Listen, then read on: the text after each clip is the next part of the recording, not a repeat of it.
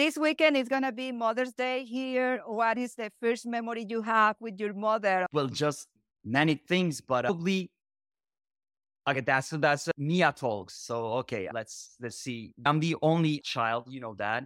Uh-huh. So, and if you ask a boy about his mother, about like memories, there's a lot of them, especially in my case. But you know what? Like, mm, for a long time.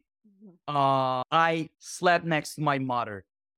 So I always like, you know, whenever I think of my mother, it's always that warmth, which you can never like, you know, get enough of it.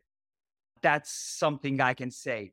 And how old, eh, like, as, like, I mean, whenever, like, in any time, in any time in life, even if I get old, I always like, you know, I always crave for that warmth. It's, it's, it's, yeah, it's so special.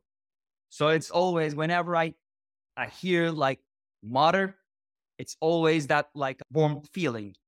Um, that like, you know, little boy sleeping next to like, you know, Yes. his mother. The safety.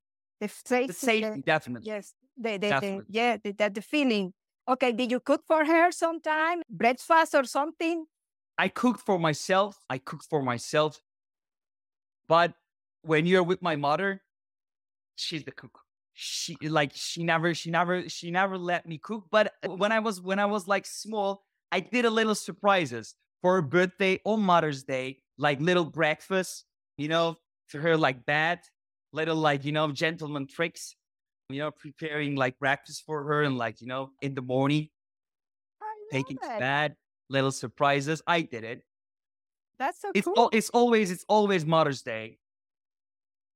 It's always Mother's Day for me. Yes, I love that. I It's always Mother's Day for me.